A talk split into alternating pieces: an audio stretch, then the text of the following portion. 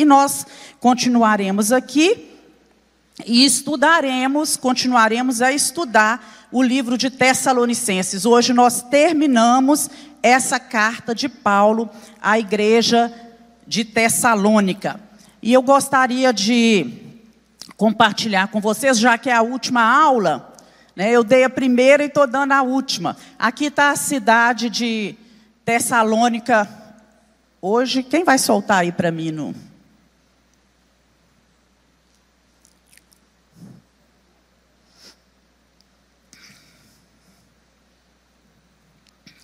Só um minutinho, irmãos. Está ali na tela para mim, mas não chegou aqui ainda. Aí. A cidade de Tessalônica, hoje, e para a gente ver aqui, Tessalônica é uma cidade portuária, um porto grande no mar Egeu, é a segunda maior cidade da Grécia, a principal cidade da região grega da Macedônia, e no ano de 2020 a população já era 812 mil habitantes. Aqui ali nós temos localizada a cidade de Tessalônica, para você ver, olha, Paulo sai de Jerusalém aqui na segunda viagem missionária, caminha isso tudo, né, e chega até a cidade de Tessalônica. Os temas relevantes, tudo isso nós estudamos no decorrer desse tema sobre fidelidade a Deus, sobre pureza, sobre harmonia dentro da igreja, harmonia nos relacionamentos, a volta de Cristo, firmeza nas doutrinas, a necessidade que temos de ser firme naquilo que nós cremos, a rebelião do anticristo, né, como vai ser, se não me engano, foi o pastor Rimac, pastora Jaqueline, que deram essas duas últimas aulas, e sobre evangelismo, da necessidade que nós temos de evangelizar. O que, que acontecia de uma maneira geral, qual era o contexto daquela igreja. Muitas pessoas deixaram de trabalhar e abandonaram tudo para esperar a vinda de Jesus. Jesus vai voltar, acabou, não precisamos trabalhar, vamos só ficar esperando. Muita confusão sobre o destino dos crentes na hora da morte. O que, é que vai acontecer com o meu familiar? Ele morreu? Acabou para ele? Só aqueles que estão aqui é que vão ter um encontro com Jesus?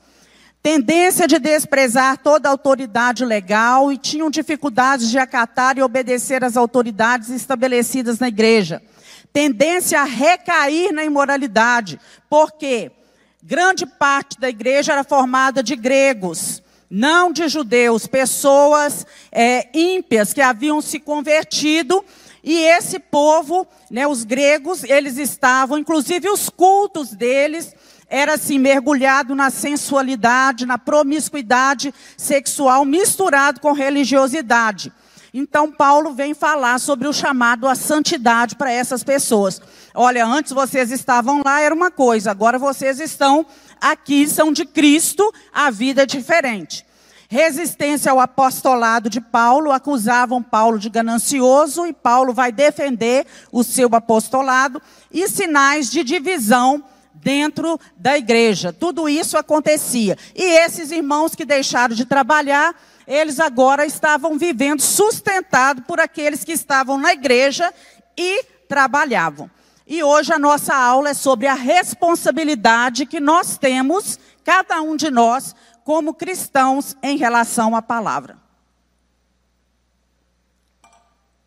E nós vamos, é, antes de ler o texto, eu gostaria de lembrar com vocês uma história que está lá no livro de Segundo Reis. Não sei se vocês lembram, já leram essa história, que a cidade de Samaria foi atacada pelo rei da Síria. E ela estava cercada, totalmente cercada, e não havia mais alimento, comida. Diz a palavra do Senhor que uma cabeça de jumento era caríssima, vendida, não me lembro agora, não sei quantos ciclos de, de prata.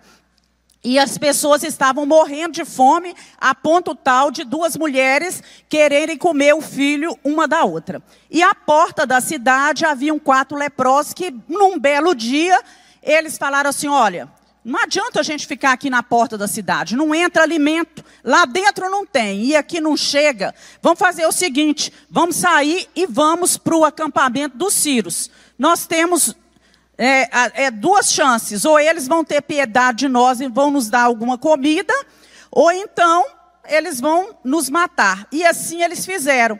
E quando eles chegam no acampamento dos sírios, é, o que, que acontece? Não havia ninguém.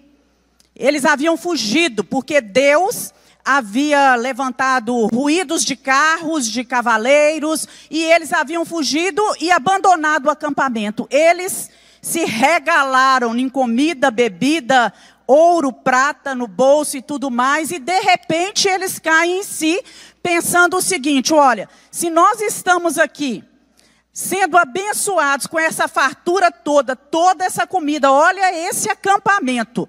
Será que é justo? E lá em 2 Reis, capítulo, 9, é, capítulo 7, versículo 9, eles dizem assim. É, 2 Reis 7. Deixa eu ler aqui no meu. Não fazemos bem. Este dia é dia de boas novas e nós nos calamos. Não fazemos bem em ficar aqui. Né? Esse dia é dia de boas novas e nos calamos. Se esperarmos até a luz da manhã, algum mal pode nos sobrevir.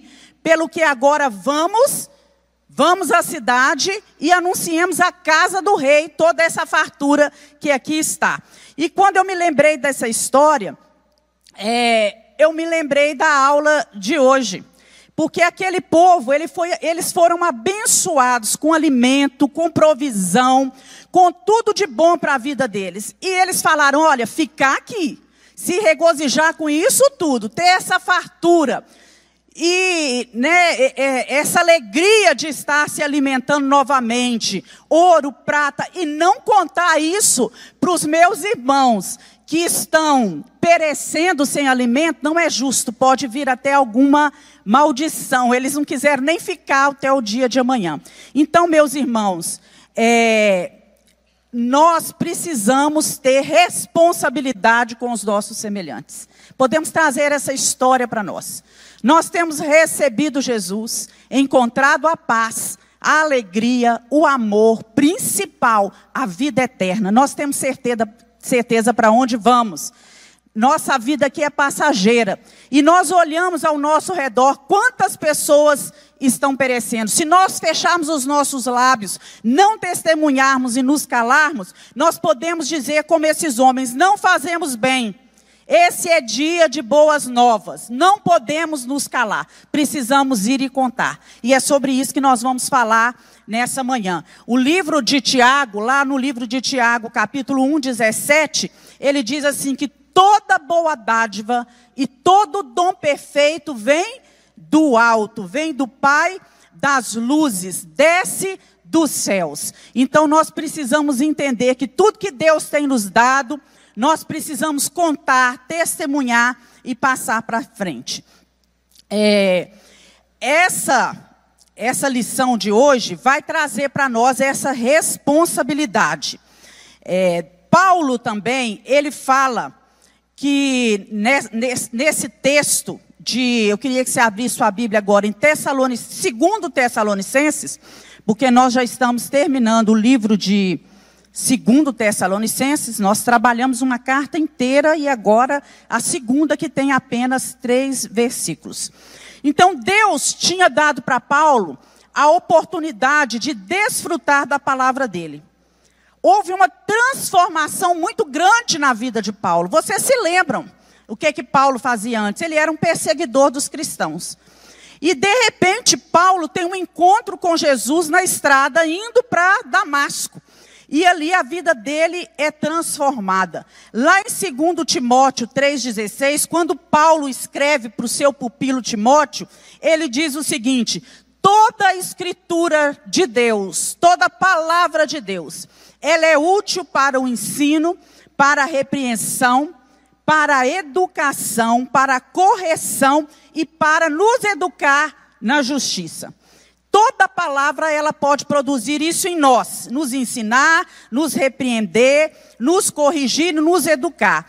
Então ele compreende que esse poder transformador que a palavra tem, né, para alcançar pessoas que estão distantes de Cristo, é, e dar a essas pessoas a oportunidade de ter experiência com esse Deus, ele está registrado aqui, todo esse conhecimento na Escritura, e que nós somos os propagadores dessa Escritura. Então, nós vamos aprender com Paulo nessa manhã a sermos responsáveis pela propagação da palavra de Deus. Mas antes de propagarmos a palavra de Deus, para isso a gente tem que ter uma experiência com a palavra. Vocês concordam com isso? Eu não posso falar daquilo que eu não sei. Então nós precisamos ter conhecimento dessa palavra. E um bom, uma boa oportunidade para você adquirir mais conhecimento é estudando a palavra na segunda-feira no seminário. É um tempo muito bom, né? É um tempo de crescimento espiritual. Então nós vamos ver aí o que que Paulo fala nesse capítulo inteiro que tem apenas 18 versículos e que nos dá a, condições de entender melhor algumas questões que devem ser levadas em conta no decorrer da nossa vida. Primeiro, Paulo faz uma alerta também para a igreja. É, a igreja, é, vocês sabem que a igreja, ela tem algumas influências que são, alguns ataques que são externos e alguns ataques que são internos. A igreja de Tessalônica estava vivendo isso, um ataque externo. O que, que ele diz aí no capítulo 3, né? Ele fala o seguinte, que haviam se levantado exortações diversas e saudações, né?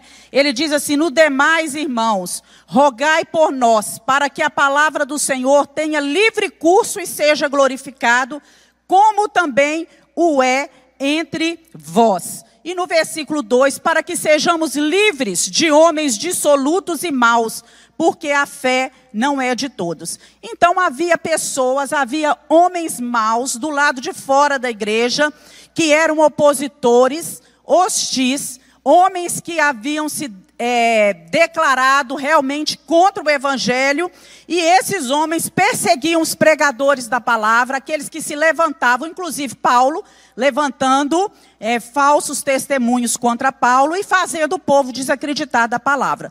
E o maligno era o opositor, um dos opositores externos, que usava seus agentes para atacar a igreja, porque o maligno usa homens quando esses dão oportunidades. E o ataque interno que a igreja enfrentava é que havia lutas e conflitos internos, todos aqueles problemas que eu relacionei aqui, tudo isso dentro da igreja, os irmãos vivendo desordenadamente dentro da igreja, não querendo trabalhar, o que provocou um, um problema de ordem moral dentro da igreja. Eles tinham uma visão distorcida da teologia. E doutrina errada vai desembocar em vida cristã errada. Quando nós seguimos uma doutrina errada, as nossas condutas também serão erradas. Então, é, alguns dos cristãos interpretaram as doutrinas erroneamente. E agora, é, em relação à, à segunda vinda de Cristo, e com isso eles não queriam trabalhar, e viviam às custas da generosidade da igreja, e além de não trabalhar, o que, que eles faziam? Eles viviam de casa em casa, porque estavam ociosos de casa em casa, espalhando fofoca sobre os outros membros da igreja, falando da vida dos outros, né? Porque quem não trabalha tem tempo de sobra, não é verdade? Tinham muito tempo e viviam aí espalhando, fazendo, criando confusão. Então nós vemos agora Paulo, não é? Ele, ele vem muito humildemente. Olha, quem era Paulo? Nós sabemos quem era Paulo, um grande apóstolo, um grande pregador, um grande homem de Deus, um homem estudado, um homem culto. E no versículo 1 e 2, ele fala assim para a gente: No demais, irmãos, orem por nós, né? orem por mim, para que a palavra de Deus tenha livre curso e seja glorificado. Paulo já era um homem de oração. E ele continua pedindo à igreja que fizesse oração por ele constantemente. E isso não só na carta de Tessalonicenses. Em várias outras cartas, nós abrimos a Bíblia e podemos contemplar o apóstolo Paulo pedindo oração.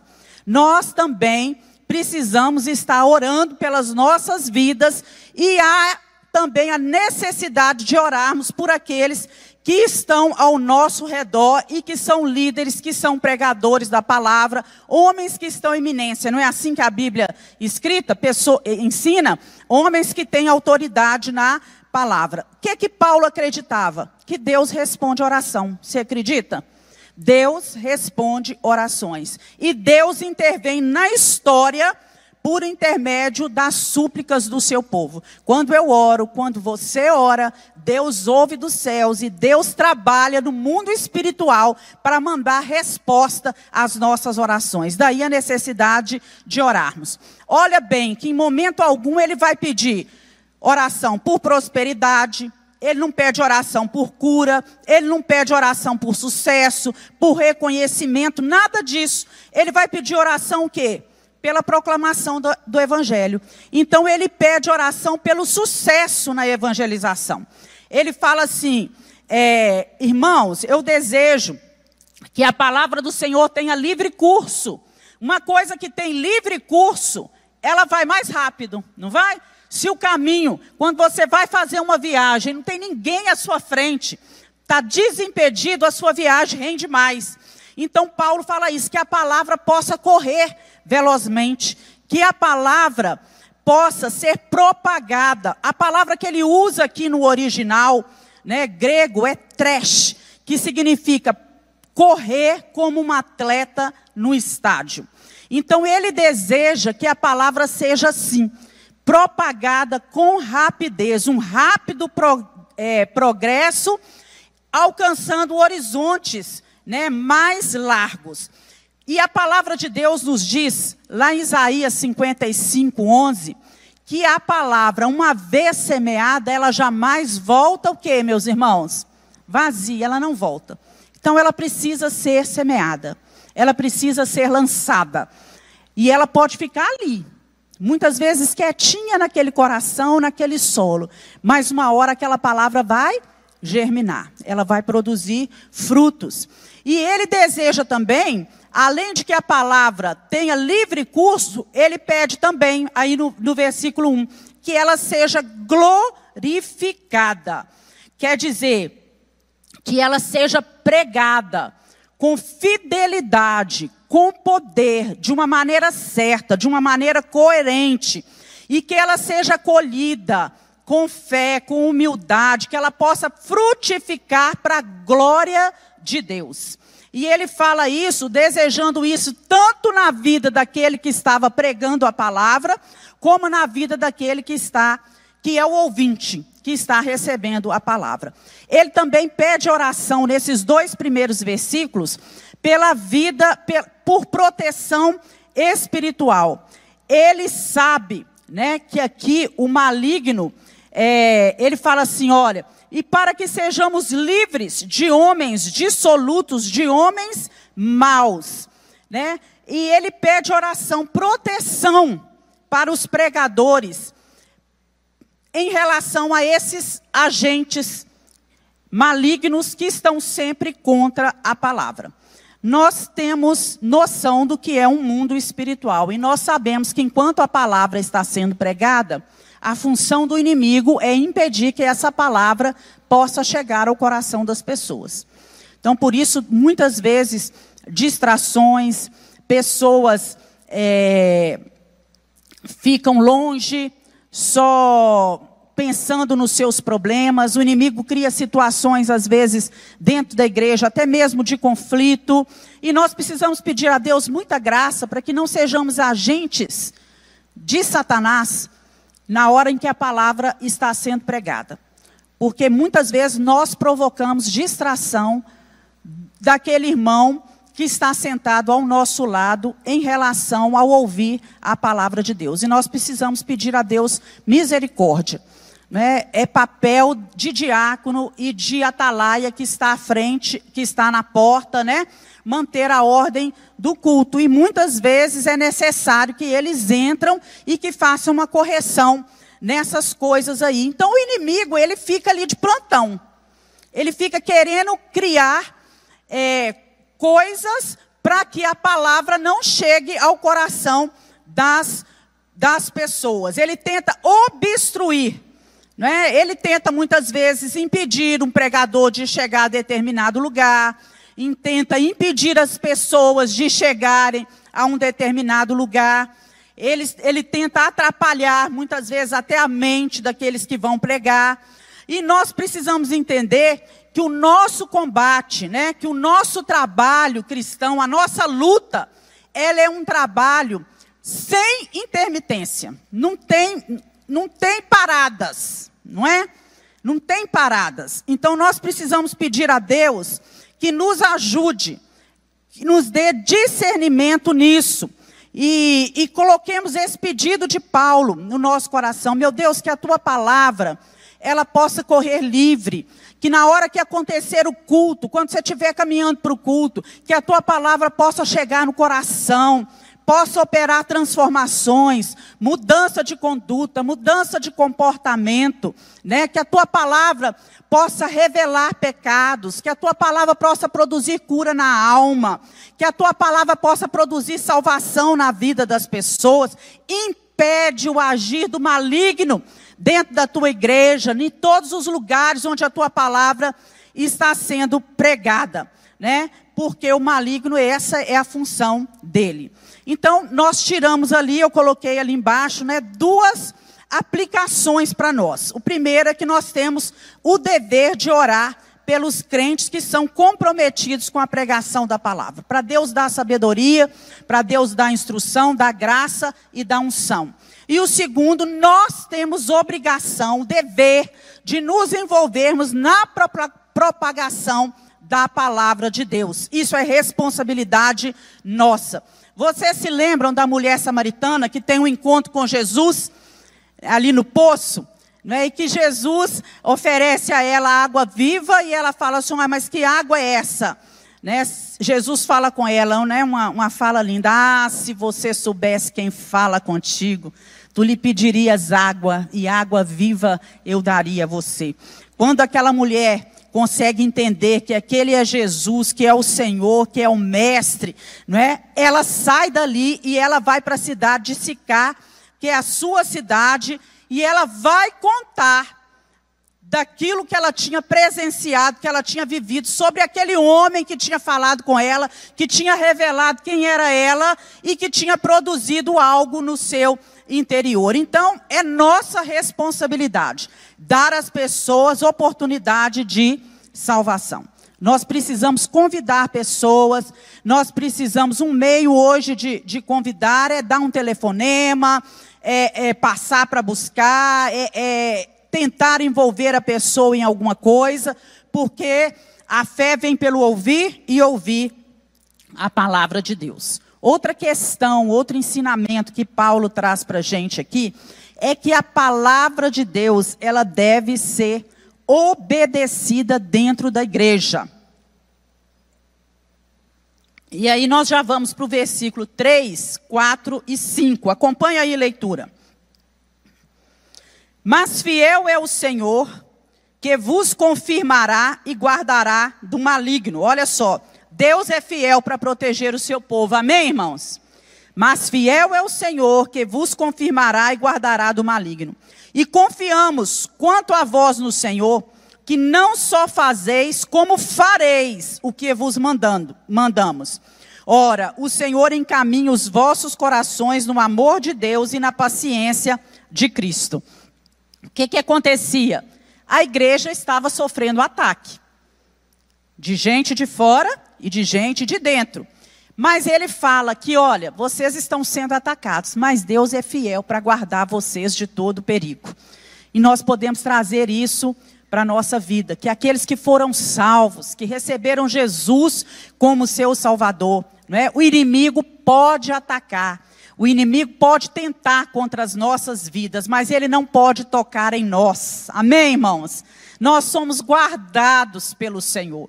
Nós somos protegidos pelo Senhor, estamos seguros na mão de Deus. Deus é fiel nos seus atributos, Deus é fiel na sua palavra, Deus é fiel às suas promessas, Deus é fiel aos seus juízos, não é? Deus é fiel. e a fidelidade de Deus, ela é um escudo protetor contra o maligno. Nós temos ao nosso lado um Deus fiel, um Deus que cumpre as suas promessas, e ele prometeu, não é, que estaria conosco em todo o tempo. São inúmeros versículos de promessas da palavra do Senhor em relação à sua presença. Eis que estou convosco todos os dias até a consumação dos séculos. Né? Nós iríamos passar pelo vale da sombra da morte, mas não precisamos temer, porque o Senhor está conosco. Deus está presente conosco. Então o Senhor vai nos fortalecer e o Senhor vai nos guardar. E a nossa obediência a Deus, ela traz segurança nos meios, no meio das lutas. Então, o apóstolo diz que ele tinha confiança. Olha o que, que diz o versículo aí. Eu confio, eu acredito em vocês, no Senhor, que vocês, é, não só naquilo que vocês estão fazendo, mas naquilo que vocês ainda vão fazer que eles estão praticando a palavra e que eles estão dispostos a continuar na caminhada de obediência à palavra de Deus. Nós também temos confiança em vós no Senhor, do que não, de que não só estáis praticando as coisas que vos ordenamos, como também continuareis a fazê-los. Tem uma versão que fala dessa forma, no versículo 4. Então vocês são obedientes. Vocês estão praticando aquilo que eu estou ordenando. Mas eu creio que não só agora, mas que também no futuro. Então os crentes, eles estavam se submetendo às ordens de Deus que foram dadas à igreja por intermédio do apóstolo Paulo. E o maior perigo que a igreja enfrenta não é a ameaça do inimigo. Porque da ameaça do inimigo, nós sabemos que ele vem, que ele pode tentar, mas se nós estamos na presença do Senhor, o inimigo vai cair por terra em nome de Jesus. Mas é a desobediência à palavra do Senhor. Porque quando nós somos desobedientes, quando nós estamos afastados da palavra, nós perdemos a proteção do Senhor. Aquele que habita no esconderijo do Altíssimo, à sombra do Onipotente, descansará. Nós precisamos estar no esconderijo do Altíssimo. E para que estejamos nesse esconderijo, Deus requer de nós obediência. Então, sempre que uma igreja ela anda pelo caminho da obediência à palavra do Senhor, ela vai caminhar em vitória. Ela vai ser vencedora. E agora que eu estou falando de igreja, sou eu e você, particularmente. Sempre que nós caminhamos nesse caminho da obediência, virá vitória sobre a nossa vida. Deus vai nos dar essa graça. Então, Paulo nos desafia a ajudar esses irmãos a envolver nesse processo de salvação, porque a salvação é um processo. Ela começa no dia que a gente recebe Jesus como Senhor e Salvador. E dali ela vai se desenvolvendo. A Bíblia fala isso, que a salvação ela vai sendo desenvolvida. Cada dia nós vamos nos aproximando mais do Senhor, nos santificando mais, até um dia em que nós seremos glorificados. Não é assim que diz a palavra. Então, para isso, deve haver oportunidade na igreja, para que eu e você, que somos servos do Senhor, possamos edificar a nossa vida e também edificar a vida de outras pessoas. Quando você trabalha na igreja, quando você realiza as coisas, você edifica a vida dos seus irmãos. Eu não sei quanto a vocês, mas quando eu entro na igreja, até esses, esses avisos que eu, que eu vejo aqui na frente, eu fico, meu Deus, que coisa maravilhosa, eu acho lindo aparecer a igreja do Senhor, mostrar para nós a igreja. Uma hora aparece um, uma hora aparece outro, um louvando, né? o outro sentado no banco com as suas mãos levantadas, servindo a Deus de formas diferentes, né? O povo chegando na igreja com alegria. Eu falo, meu Deus, como eu sou edificada com isso, como eu, eu fico feliz de ver isso. Eu acho uma coisa maravilhosa. É trabalho que está edificando outras pessoas pessoas. Então, Paulo nos desafia, nos chama a essa responsabilidade de edificar a nossa vida e também edificar a vida de outros irmãos. Para quê? Tudo isso visando a nossa maturidade espiritual. Porque nós precisamos amadurecer, precisamos crescer todos os dias um pouquinho mais. Então ele faz algumas recomendações. A primeira recomendação que ele faz, ele deixa aí no versículo 5. O Senhor conduza o vosso coração ao amor de Deus e à constância em Cristo. Então, o que, que ele quer que aconteça? Uma recomendação. Continue a cumprir os ensinos que ele deixou. Que o Senhor conduza o coração de vocês né, no amor de Deus, no ensino de, de Deus e na constância de Cristo. Né? Há, uma, aí, uma, uma oração de Paulo. Ele faz uma oração. Que Deus possa abençoar vocês, para que vocês possam cumprir esse ensino que vocês deixaram.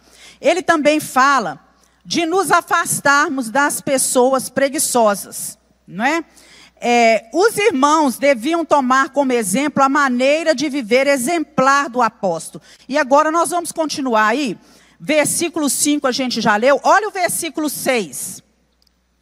Pega sua Bíblia aí, em 2 Tessalonicenses é, 3, versículo 6. Mandamos-vos, mandamos porém, irmãos, em nome do Senhor Jesus Cristo, que vos aparteis de todo irmão que andar desordenadamente, e não segundo a tradição que de nós recebeu. Porque vós mesmos sabeis como convém imitar-nos, pois que não nos ouvemos desordenadamente entre vós. Nem de graças comemos pão de homem algum, mas com trabalho e fadiga, trabalhando noite e dia para não sermos pesados a nenhum de vós não porque não tivéssemos autoridade, mas para vos dar em, em nós mesmos exemplo, para nos imitardes. Porque, quando ainda estávamos convosco, vos mandamos isso, que se alguém não quiser trabalhar, não coma também. Então, Paulo fala aí para os tessalonicenses: olha, vocês têm que se afastar dessas pessoas que não vivem de um modo digno com a palavra. Paulo já havia detectado esse problema na sua primeira carta.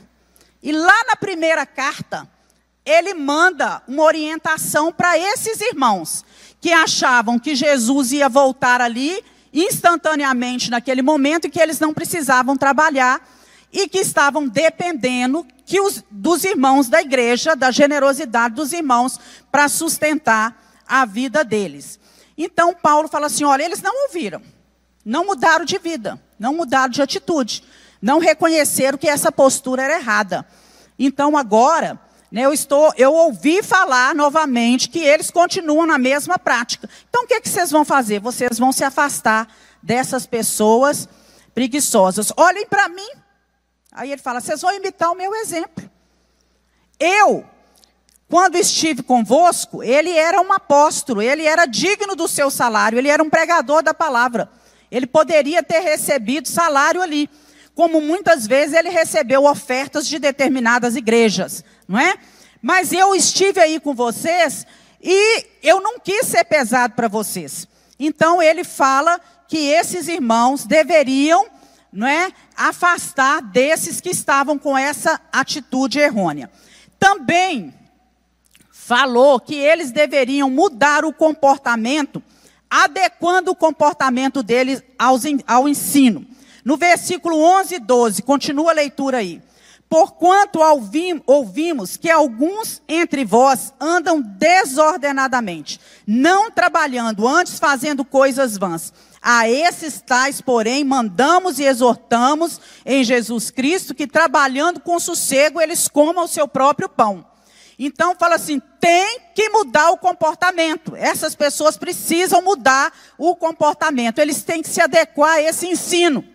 Foi ensinado uma vez, agora vai ser ensinado outra vez, né? Vocês precisam trabalhar com sossego, comer do seu próprio pão, daquilo que você produz. E por último, ele fala: olha, esses que são preguiçosos, vocês vão discipliná-los sem abandonar o amor por eles. ele fala aí no versículo 13 e 15: E vós, irmãos, não vos canseis de fazer o bem. Mas se alguém não obedecer a nossa palavra por essa carta, notai o tal: não vos mistureis com ele, para que ele se envergonhe. Todavia não tenhais como inimigo, mas admoestai-o como irmãos. Vocês podem notar aí que ele foi prático, muito prático, ele foi direto. Né? O apóstolo Paulo ele não fazia rodeios com medo de ficar ofendendo os irmãos, de ferir os irmãos, não. Ele foi direto no problema. O problema é esse. E o nosso problema muitas vezes é que às vezes a gente fica cheio de milindres, de rodeio com as pessoas e não falamos a verdade como ela tem que ser, ser dita. Paulo disciplina aqueles irmãos falando a verdade. E aí fica essa pergunta para nós, né? É, em relação a isso que nós falamos aqui de edificar a igreja. Em que, que eu tenho edificado os meus irmãos na igreja através da palavra do Senhor? O que, que eu tenho aprendido aqui e que eu tenho colocado em prática? Né? Quais as pessoas que eu posso, assim como Paulo, orientar, segundo a Bíblia, a viver corretamente de acordo com a palavra do Senhor? Sempre aparecem pessoas no nosso caminho, as quais nós podemos orientar, nós podemos aconselhar, nós podemos dar uma palavra boa a essas pessoas. Passando para uma outra questão, que está ligada a esse último ponto que nós colocamos aí, que é sobre a disciplina ele vai falar que a disciplina na igreja, ela é uma medida terapêutica, ela precisa acontecer. O que é a disciplina? Ela é um ato de amor. A disciplina protege a igreja e restaura a vida daquele que é faltoso, que está fazendo aquilo que é errado. Então precisa haver disciplina. Então nós vamos ver aí a descrição que Paulo faz dos faltosos. Nós já falamos aqui e, e, e você sabe, vida desordenada, né? teologia errada dentro da igreja, abraçando uma teologia errada, acreditando que a, vida, a volta de Cristo era iminente naquele momento e que para isso não precisava mais trabalhar, vivendo às custas dos outros, sem dedicar ao seu trabalho. Eram verdadeiros parasitas, sanguessugas, usavam o tempo de sobra, além de não trabalhar, eles estavam usando o tempo de sobra, podia usar pelo menos para edificar a vida dos irmãos, não é? Para fazer uma visita, para compartilhar coisa boa, mas iam de casa em casa fazendo o quê? Espalhando fofoca, falando da vida dos outros. E entre os judeus acontecia o seguinte: a igreja, né? Veja bem, a igreja era formada de judeus e de gregos convertidos. Então, os judeus, eles honravam o trabalho honesto. Até mesmo aqueles que eram os rabinos, era necessário que eles tivessem um ofício. Todos eles, eles tinham um ofício além de ser rabino dentro da igreja, né? E os gregos não. Os gregos, por outro lado, eles desprezavam todo o trabalho manual e deixavam, eram acostumados a deixar todo o trabalho em cargo dos escravos. Foi assim que eles eram acostumados, era o costume deles. Então, quando vem essa influência grega para dentro da igreja, essa mentalidade, alguém vai fazer o trabalho para mim? Alguém vai fazer isso para mim? Alguém vai realizar isso para mim? Quando vem isso, somado a ideias erradas, não é? Equivocadas, com doutrinas erradas, esses crentes começaram então a viver de um modo que era indigno de uma cristão, de um cristão. Eles se renderam à preguiça. Né? Antes eles não faziam nada, eram os escravos que faziam, agora quem vai fazer são os irmãos da igreja. Entendeu? Os irmãos da igreja que vão fazer, eles que vão me sustentar, eles que vão fazer por mim. Só que a palavra de Deus fala que preguiça é o quê, meus irmãos? É pecado. Preguiça é pecado, né?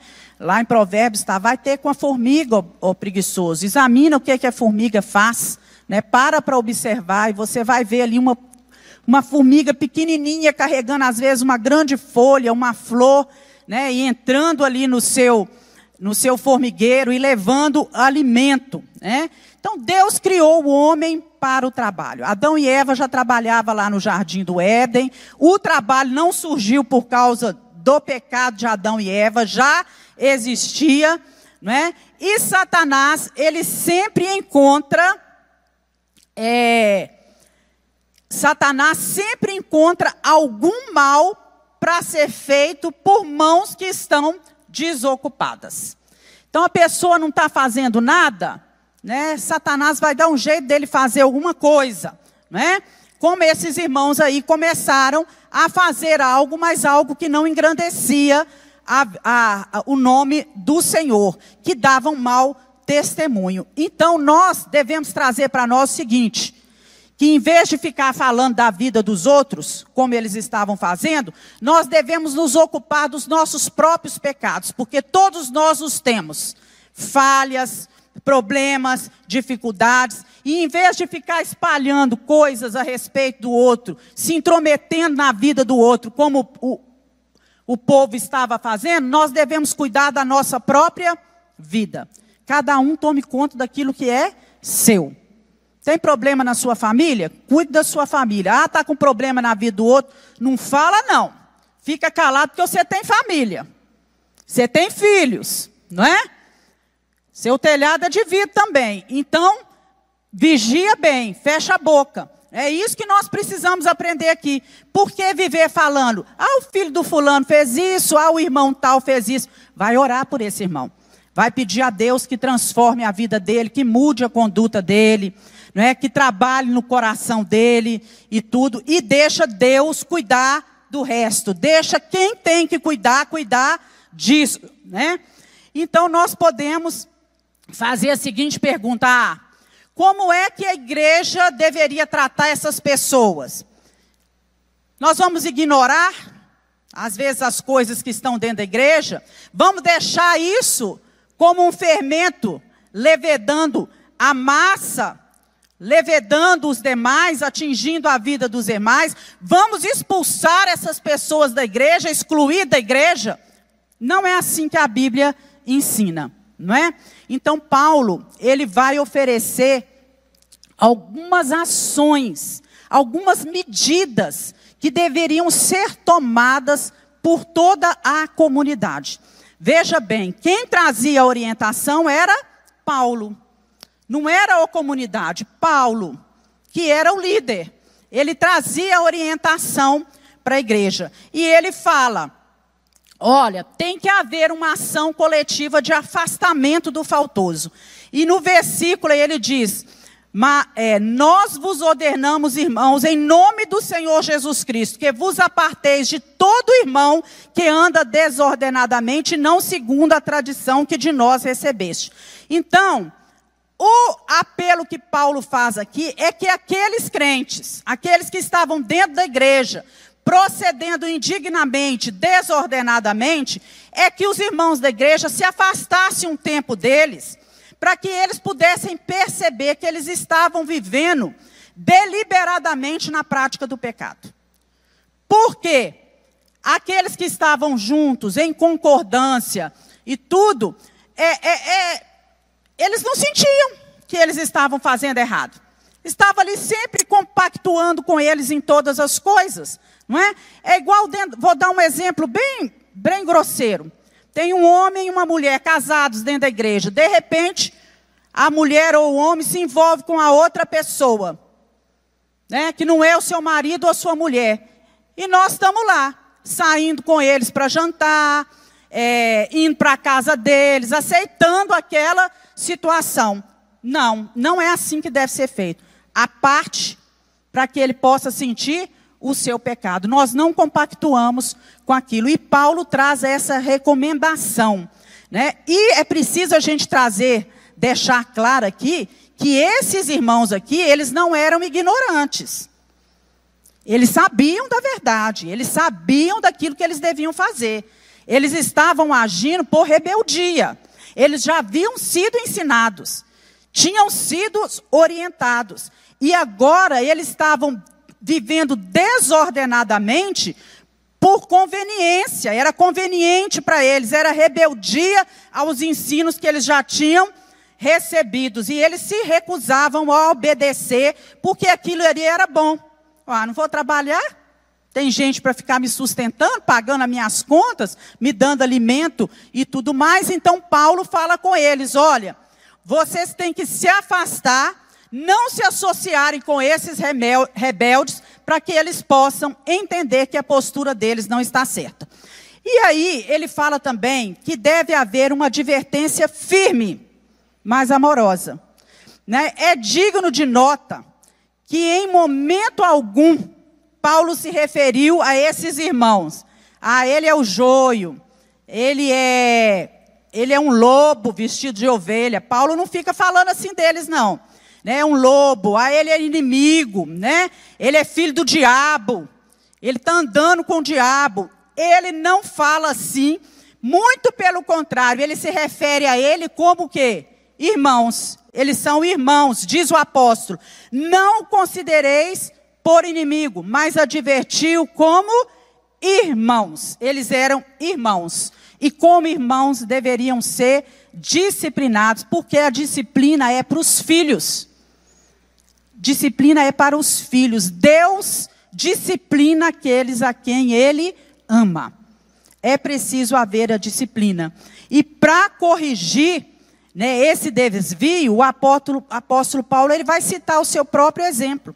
Ele vai falar dele mesmo, que ele trabalhava né, com as suas próprias mãos, o que não dá margem a gente também para pensar né, que, que todo obreiro dentro da igreja tem que viver trabalhando com as suas próprias mãos e que não é digno de receber seu salário, porque não é assim que a, que a Bíblia ensina. Ela fala que digno é o obreiro do seu salário. Fala que enquanto o boi está ali pisando, né, no lagar é, é, sobre o trigo, que ele também tem o direito do quê? De ir comendo daquilo que ele está trabalhando ali, daquilo. Então nós precisamos entender que a igreja tem que sustentar seus obreiros. Não é, não é isso aqui que está em questão, não é?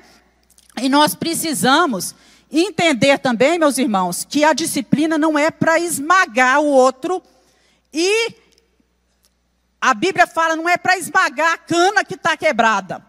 Não é? Já está quebrado, já está fazendo aquilo que é errado, já está meio afastado do Senhor aí. A disciplina é para conduzir a pessoa ao arrependimento e não destruir a vida da pessoa. É para que a pessoa mude de vida e tenha uma nova postura.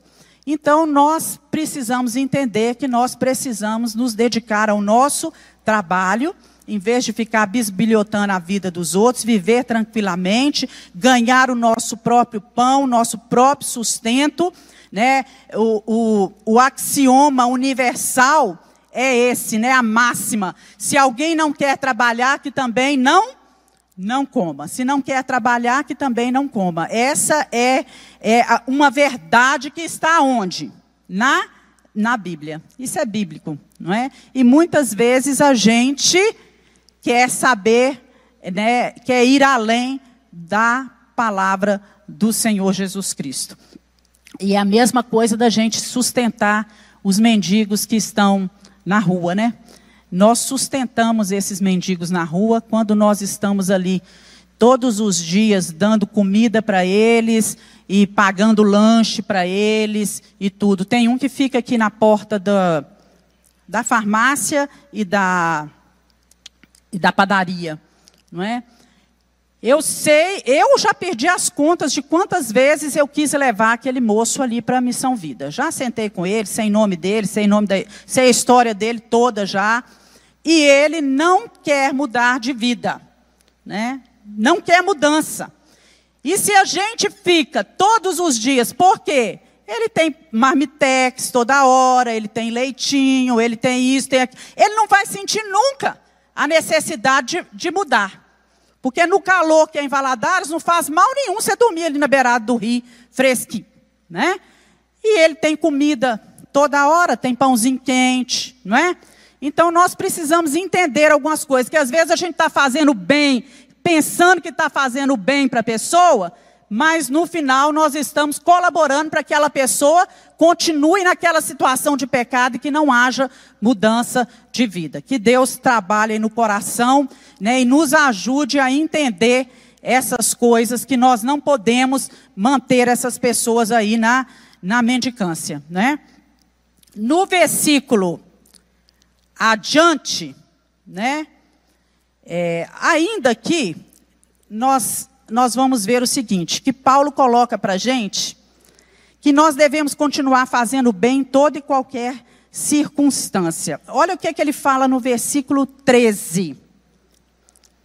No versículo 13. E vós, irmãos, não vos canseis de fazer o bem. Mas se alguém não obedecer a nossa palavra por essa carta, notai o tal. Não, vis, não vos mistureis com ele, para que o tal se envergonhe. Todavia não tenhais como inimigo, mas admoestai-o como irmãos. Então o que, que acontecia? O mau exemplo daqueles que eram insubordinados, né? a exploração deles em relação aos irmãos da igreja, né? é, aquele tanto de boato que havia ali sobre a vida dos outros. Irmãos, coisa difícil é você conviver num lugar que está cheio de fofoca e de boato. É difícil, é muito triste, não é? Então, alguns da igreja tomaram uma, uma, uma postura dessa forma, né? Ah, se eles não precisam trabalhar, então por que, que nós precisamos? Se eles não querem trabalhar, por que, que eu vou trabalhar? Se eles podem viver dessa vida aí, ociosos, indo para a casa de um, visitando os irmãos todos, né, e sendo sustentados, por que não também eu? Então, Paulo é como se ele estivesse dizendo para a gente ali aquela frase: olha, não se engane, não deixe que umas poucas pessoas, aquelas que negligenciam os seus deveres, não deixe que essas pessoas impeçam vocês de fazer aquilo que é certo, de fazer o bem, não. Nunca se cansem de fazer o bem, de fazer aquilo que é justo, aquilo que é certo, que é nobre e excelente. Então nós precisamos pedir a Deus que nos dê graça para continuar fazendo aquilo que é certo, sem olhar para a vida do outro. Porque é todo mundo que faz isso? Vocês acham que era todo mundo dentro da igreja de Tessalônica ali que estava com esse entendimento errado? Não. E a gente tem mania, às vezes, de generalizar, né? Poucos estão fazendo determinadas coisas e usa-se muito essa palavra. Ah, todo mundo está fazendo assim. Todo mundo quem? Um, dois, três, cinco? No meio de quinhentos? Não. Não procede. Não é exemplo. Não dá para seguir. Não dá para olhar não dá para levar em conta. Né? Então a gente tem que ver de onde vem, qual é a procedência, e não deixar que atitudes erradas dos outros nos impeça de realizar aquilo que é certo. Né? E um pecado, ele sempre, dentro de uma igreja, ele sempre vai afetar a vida da igreja. O testemunho, o mau testemunho de uma pessoa da igreja afeta toda a igreja. E pode, inclusive, abalar a devoção de alguns né, pelo Senhor, né, obstruir outros de trabalhar, fazer com que determinadas pessoas percam o interesse. Aqueles cristãos que são maduros espiritualmente não olham para isso.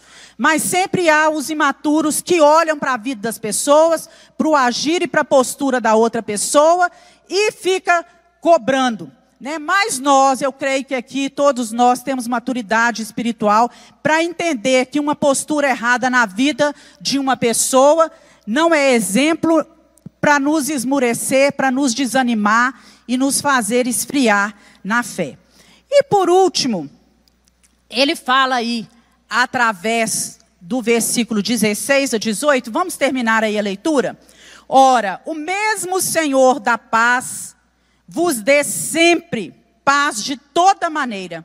O Senhor seja com todos vós. Saudação da minha própria mão, de mim, Paulo, que é o sinal em todas as epístolas, assim escrevo. A graça de nosso Senhor Jesus Cristo seja com todos vós.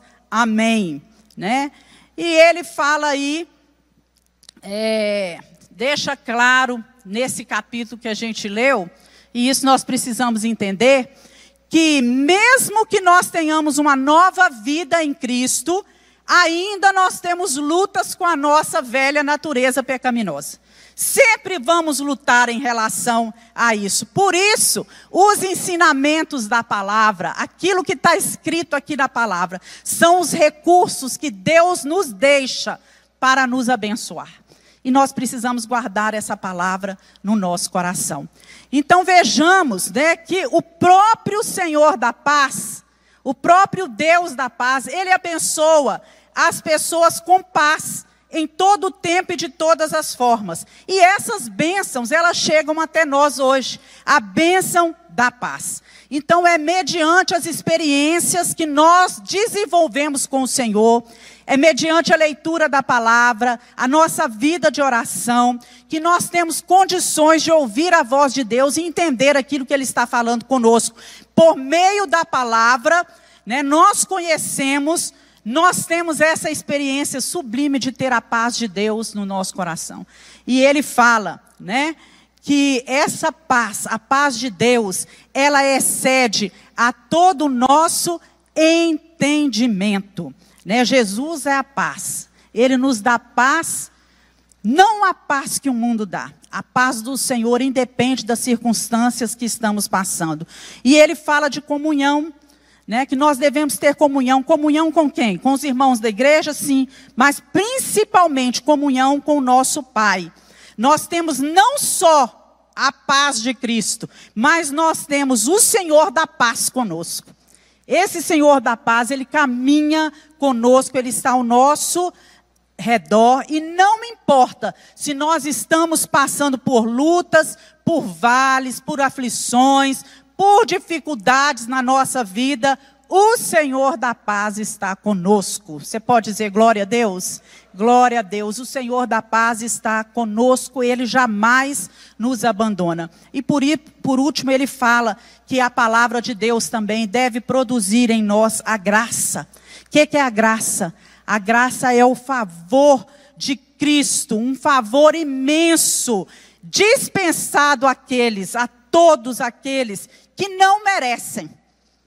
Nós não merecemos, mas é pela graça do Senhor que nós somos salvos. É pela graça do Senhor que nós somos alcançados. É pela graça do Senhor que nós estamos de pé. É pela graça do Senhor que nós vencemos as batalhas do dia a dia. É pela graça do Senhor que nós temos livre acesso a Deus. É pela graça do Senhor que nós podemos é, vencer as dificuldades e os problemas que nos cercam. Que a paz de Deus, o Senhor da paz e a graça do Senhor esteja sobre a sua vida hoje para todos sempre. Amém? Vamos nos colocar de pé, vamos orar e pedir a Deus, não é? Que esteja conosco todos os dias. Que esse Deus de paz, ele habite no nosso coração e Ele nos revele a Sua palavra, que Ele traga entendimento a cada um de nós daquilo que está descrito na palavra do Senhor. Feche seus olhos e coloque sua vida agora nas mãos do Senhor. Deus, nós pedimos que o exemplo desses irmãos da igreja de Tessalônica, um povo que amava Jesus, um povo que conheceu Jesus, mas embora conhecer Jesus, a natureza pecaminosa continuava dentro deles e muitas vezes eles retornavam a antigos pecados. Senhor, nos dá a graça de dizer não à tentação. Nos dá a graça, Senhor, vitória sobre as dificuldades, sobre os problemas do dia a dia. Que tenhamos humildade de depender do Senhor, de compartilhar as nossas dificuldades e orar uns pelos outros e receber a oração que vem dos nossos irmãos. Nos dá força, Senhor, para trabalhar, Senhor, para adquirir o nosso sustento, para abençoar outras vidas através do sustento que o Senhor tem nos dado. Que possamos, ó Deus, compartilhar daquilo que é a bênção do Senhor sobre nós. Senhor, nos ajuda a ser intercessores, nos ajuda a ser humildes, nos ajuda a ser dependentes do Senhor em todo o tempo e que a tua palavra possa sempre nos encher de paz, de sabedoria, de alegria, Senhor, de é, é, a, a necessidade, a responsabilidade de propagar aquilo que nós temos recebido de Jesus, que é o autor e consumador da nossa fé. Em nome de Jesus, nós oramos. Que o amor de Deus, a graça de Jesus Cristo e a comunhão do Espírito Santo esteja sobre cada um que está nessa igreja, nesta manhã em nome de Jesus é a nossa oração. Vá em paz, que Deus te abençoe e te acompanhe.